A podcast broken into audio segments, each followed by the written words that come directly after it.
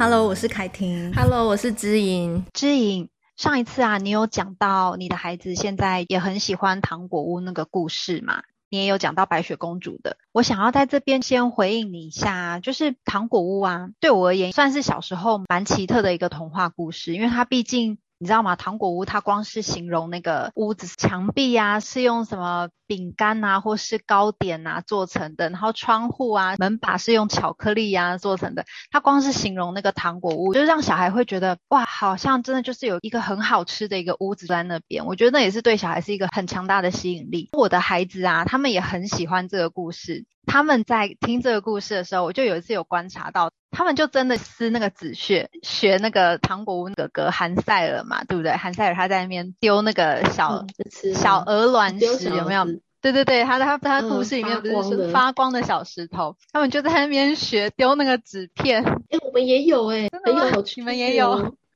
他们就是他会收集，然后乱丢，而且他要自己捡回来再丢，重复。对对对，虽然说我就是妈妈嘛，哈，心脏没有很大，就在旁边，对，谁谁两在旁边说要记得捡回来。可是他们真的好可爱，记得捡回来才会有回家的路，这样。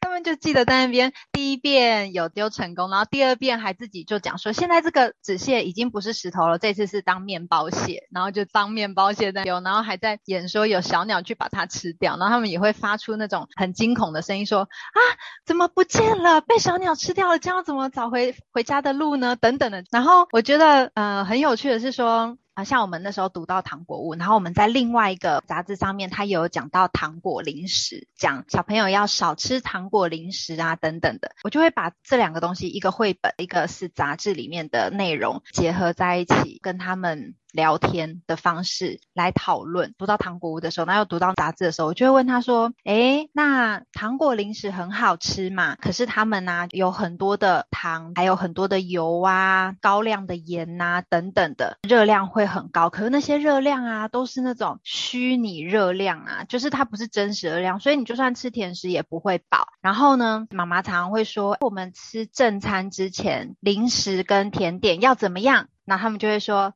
不要吃，或者是说吃一点点就好，这样子他们会重复我平常跟他们讲的一些观念。我也会跟他们说，哦，如果说像那个糖果屋的韩赛跟葛雷特啊，他们他们看到这么漂亮的屋子，你有没有想到，我们可能在外面看到棒棒糖或者是什么的，它的颜色都很漂亮，可是它里面都添加了什么东西？香精、色素，他们就会重复讲。我就会有时候用一些这种绘本，还有就是一些内其他的内容陪孩子，就是教育一下，对，或者是说呃带他们偶尔认识一下一些什么是比较营养成分高的食物，然后什么是营养成分比较低的，或者是什么是比较天然的，然后什么是可能经过加工处理的，我们就尽量少吃。但是我真的，哦、我我自己我不会说禁止他们完全不吃糖果零食，当然要看年纪啦，他们可能两。两岁以前我是真的比较少给，不然就是给比较天然的。两岁以后，呃，有时候，比方说我们去哪个地方，他们可能看到，我们就会判断一下，诶，偶尔吃一下这个小甜点，O 不 OK？这样子，那我们就会适当的让孩子浅尝个几口，因为就有碰过，如果说家长太过禁止孩子吃零食啊、甜点，孩子其实有时候会背着家长反而吃很多，没有办法克制。像你要减肥，然后就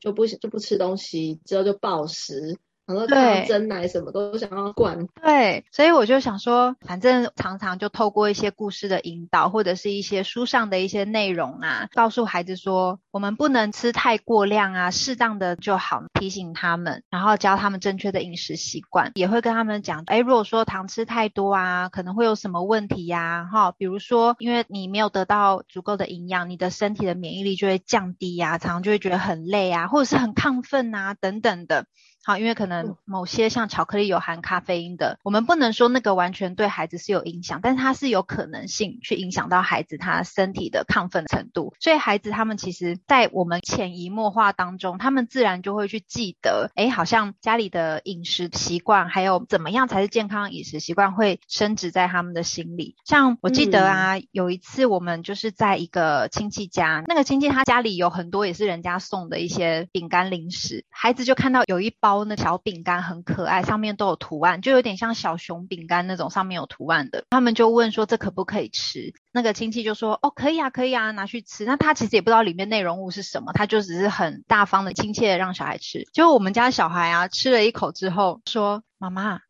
这个是巧克力吧？我就说哦，是吗？然后我就看了一下，哎，的确里面是包巧克力的口味。我两个小孩就说怎么办？他们就一副很无辜又很困惑的脸，因为我们家唯一最禁止的就是吃巧克力。然后那天他们就是不小心吃到，说他们好像觉得心情五味杂陈，你知道，就看到他的表情就是很挣扎，想说妈妈怎么办？我现在是要吐出来还是怎么样？可是我已经吞下去一点点了，我会不会太亢奋？我会不会怎么样？我就跟他们说，没关系，吃了就好了。那我们这个吃完，我们等一下就不要再吃，吃别的。然后那个亲戚可能也觉得很不好意思，就说啊，不好意思，我不知道里面是包巧克力。我说没关系，偶尔一点点，其实不会有太大影响。我们只是怕过量，然后也不要让小孩养成习惯吃巧克力而已。所以我们家小孩就是，我个人觉得他们有时候某种程度还蛮自律的。比方说，假设有吃甜点的时候，他们看到有颜色比较深的地方，他们就会警惕说，妈妈，这是不是巧克力？这是不是咖啡？还是怎么样？那妈妈你要。不要帮我挖掉？我不要吃那个。就是孩子他们就是会 去记得一些这种平常在生活中我们比较注重的一些地方。对，然后我也会问孩子说：“哎，你看看那个糖果屋的巫婆啊，把那个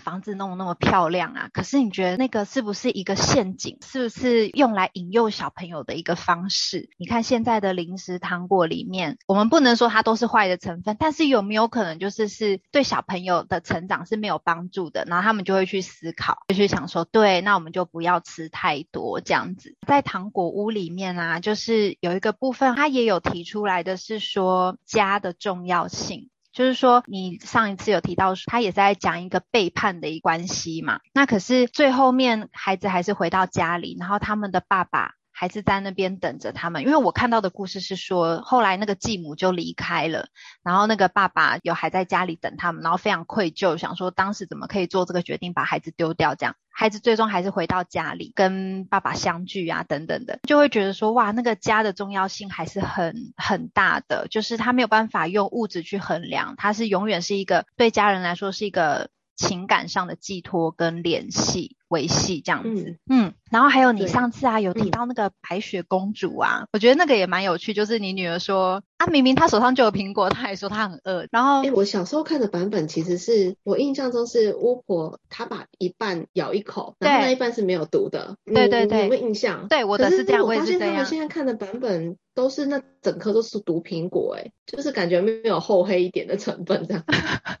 哎、欸，可是有那种诱惑，然后。就是欺骗有没有？嗯，就是说我先吃一口给你看，这没问题。嗯，可是如果他故事版本是走我小时候那个版本，我也想过，我应该要跟我女儿讨论说啊，为什么巫婆咬过我毒苹果，你还要再吃？就是一样会有那种妈妈很北吧，要跟她讨论，或者是说奇怪话的。对啊，或者是说如果是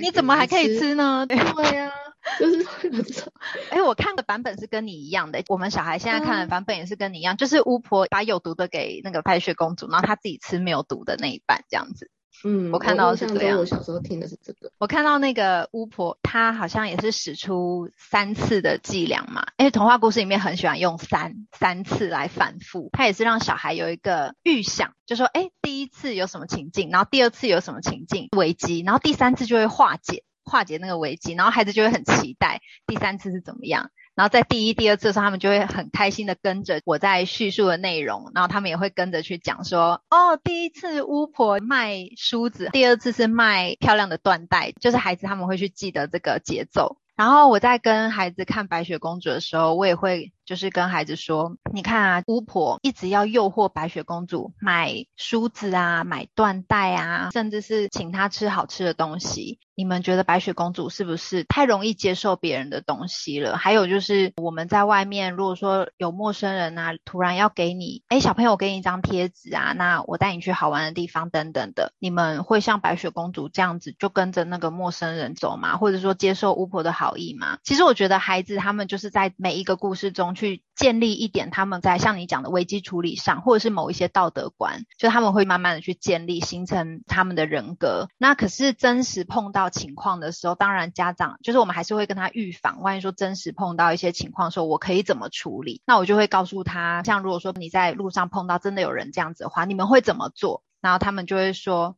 我会赶快就走开，或者是跟他说我不要，然后就赶快跑走。这样，如果有发现不对劲，就赶快到附近的店家寻求店家的帮忙等等的啦。就是会跟他预想一些这种事件发生的话可以怎么处理，然后也不要随便就是听到甜言蜜语，然后就信任这个人。然后还想要讲的一个是讲这个童话故事它背后的一些寓意，我也觉得很有趣。他是说，哎，你还记得那个坏皇后是怎么死掉的吗？白雪公主里面的坏皇后，我也忘记了。我的坏皇后，对，忘记了。她后来怎么死的？我不确定原始版怎么样，但我这边的坏皇后，她是后来因为得知白雪公主没有死，所以她就被气死了。就是她很容易被气死，她只要比她漂亮的人活着，她就会，她一定迟早都会死。不一定是白雪公主，可是他可能射了三次都没有让他死成功，所以他真的太生气，就气死了。更执着，哎、欸嗯，就是这个执着，就是你讲到这个，有人就在讲说，白雪公主她这里面的坏皇后，就代表如果人太执着，都会让人家发狂或是疯狂；如果人太无知的话，也会招致一些灾难。像白雪公主很无知嘛，然后就会一直遇到坏皇后要毒死她，就会招致一些灾难。我就会觉得说，哇，真的平常没有去看这些人家在分析故事的话，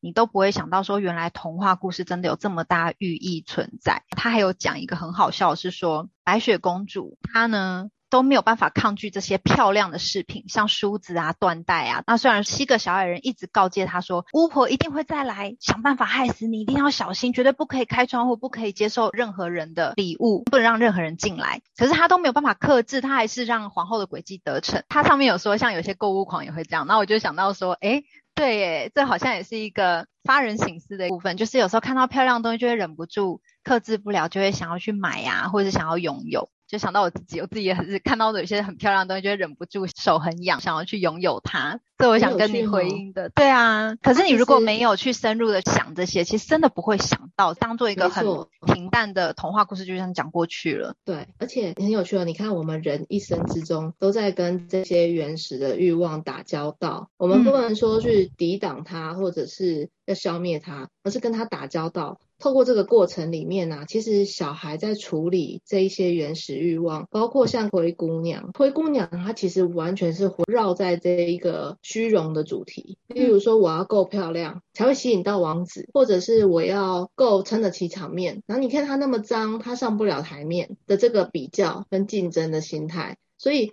嫉妒跟虚荣，它其实就串在这个里面，跟。白雪公主她是一个典型，因为你的外貌，你天生下来就有罪。你天生下来，因为你漂亮，所以你就会导致厄运。嗯，然后这个厄运呢，又是来自于你的亲人，嗯，想要除掉你，把你排除在外。然后像这一些，其实。孩子在他很懵懂的过程里面，他天生就拥有这些好的东西在自己身上的时候，他其实有一个意涵是：如果你不懂得把这个好的东西遮遮掩掩起来，好像就会招致到一些不好的后果，或者是你不晓得怎么样能够透过这个过程让天真已经无法作用的时候，你要怎么去设想这个对象，他可能带来给你的危机？因为有人在讲说白雪公主的故事里面，她后来不是到森林吗？森林的七个小矮人，他忍不住去吃他们吃的东西，然后睡他们睡的床，嗯，就是成七张小床排起来才够他一个人睡这样。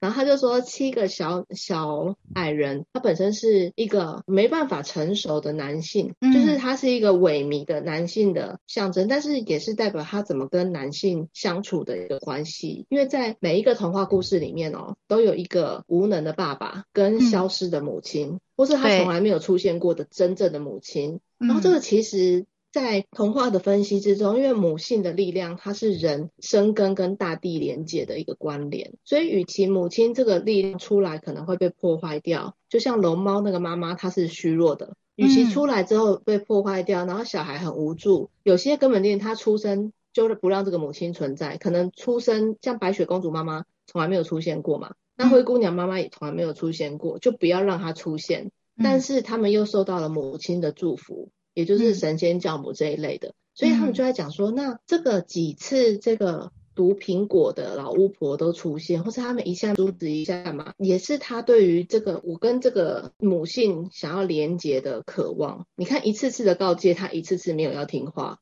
或是他想要听话，可是他又太渴望可以有一个跟母性的连接，或是一个女性，不同于他生活中的其他，比如家务琐事，或者是说，当小矮人跟他交换，你要安全的话，你就在家里面做家事，然后我们就去工作，啦啦啦，工作真快乐，他们就很快乐的去工作，然后白雪公主在家里面所有的闷跟烦跟被动，所以她有点想要渴望跟女性做连接的这个诱惑。然后又加上他天真的特质，所以如果以巫婆的出现想成是一个关系的整体好了，巫婆如果是他的一部分，那他对于自己要慢慢的挣脱那个天真，挣脱我是天真的这件事情，我要开始有一点邪恶，有一点厚黑，有一点懂人情世故，有点懂危机的脱逃，我要趋吉避凶的这一个自我整合的历程。这个就像另外一个故事是小红帽跟大野狼哦，小红帽，小红帽他在森林里面，对，他用对比色哦，嗯、而且是他的奶奶给他了一顶，他常常戴着一顶红帽子在森林乱跑，你看多显眼。对，光是红跟绿这种对比色，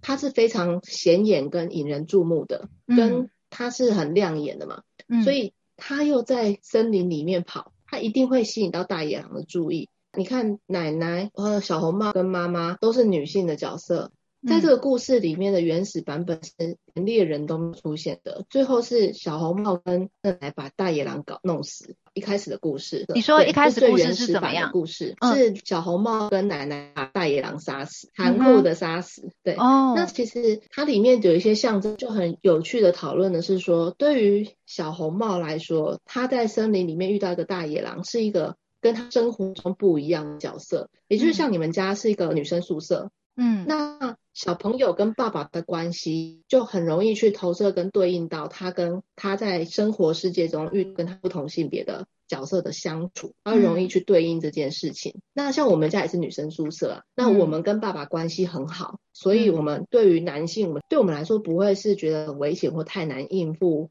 或是说一定要怎么样才可以被喜欢的角色，就是这是我和我姐姐的预期嘛，嗯、所以这是因为基于我们的家庭的关系。但是如果我这个爸爸是很难以接近的，是扑克脸，嗯，回来就要管教的，相对于我们对男性的角色的预期就是不同。所以其中一个，如果以他的个体化来说，也是他自己跟这个男性若是关系中是我跟男性的关系，另外一个则是这个人。他自己面对到他心里面有男性特质的这些角色的接受度跟程度，例如说，如果当一个女性，她从小呢在传统教育之中是被觉得你不应该出头，然后女生呢浪费钱，不应该享有资源，然后女生呢嫁出去像泼出去的水。假设她从小是被灌输这些观念，那她对于婚后要跟原生家庭的连结，她就会有罪恶感出现嘛。所以，当她要再重新连接的时候，她如何跨越这个罪恶感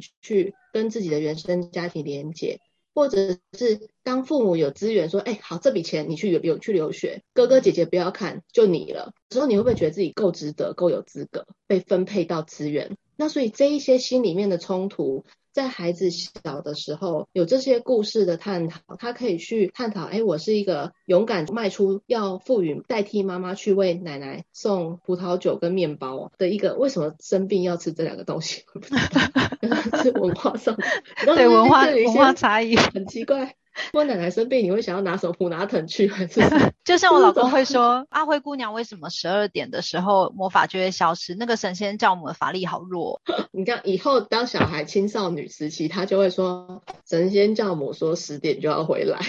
对对，然后赋予神仙教父告诉你，神仙教父非常弱，法力更弱，所以呢，十点之前、九点之前就要跟我回家，有没有？你跟那个爸爸讲说，以后有得瞧。你知道吗？我上次还看到一个那个童话故事分析，他说其实那个灰姑娘啊，她的这个故事是源自于我们中国古代的一个故事延伸下来的耶。然后为什么大家都穿不进那个玻璃鞋，只有灰姑娘可以穿得下？嗯、是因为灰姑娘脚很小，所以它是延伸中国古代会裹小脚的这个文化。就它最早版本是中国古代一个类似的故事。为什么大家都穿不进那个玻璃鞋？所以在灰姑娘故事的时候，为什么大家都穿不进那个玻璃鞋，只有灰姑娘穿得下？就是有一点在跟那中国古代故事结合。为什么她可以穿进玻璃鞋的原因，是因为她脚真的是比一般人还要小，王子才可以找得到灰姑娘。就是我那时候看到之后想说，哈，原来还有这一层寓意哦，好特别哦。这个文化之下的影响差哈，像你看最美好的脚，最好看的脚就是小的。那这个中国传统上面流传下来的，嗯、你看这就很有趣啦。反动之下，为什么姐姐们觉得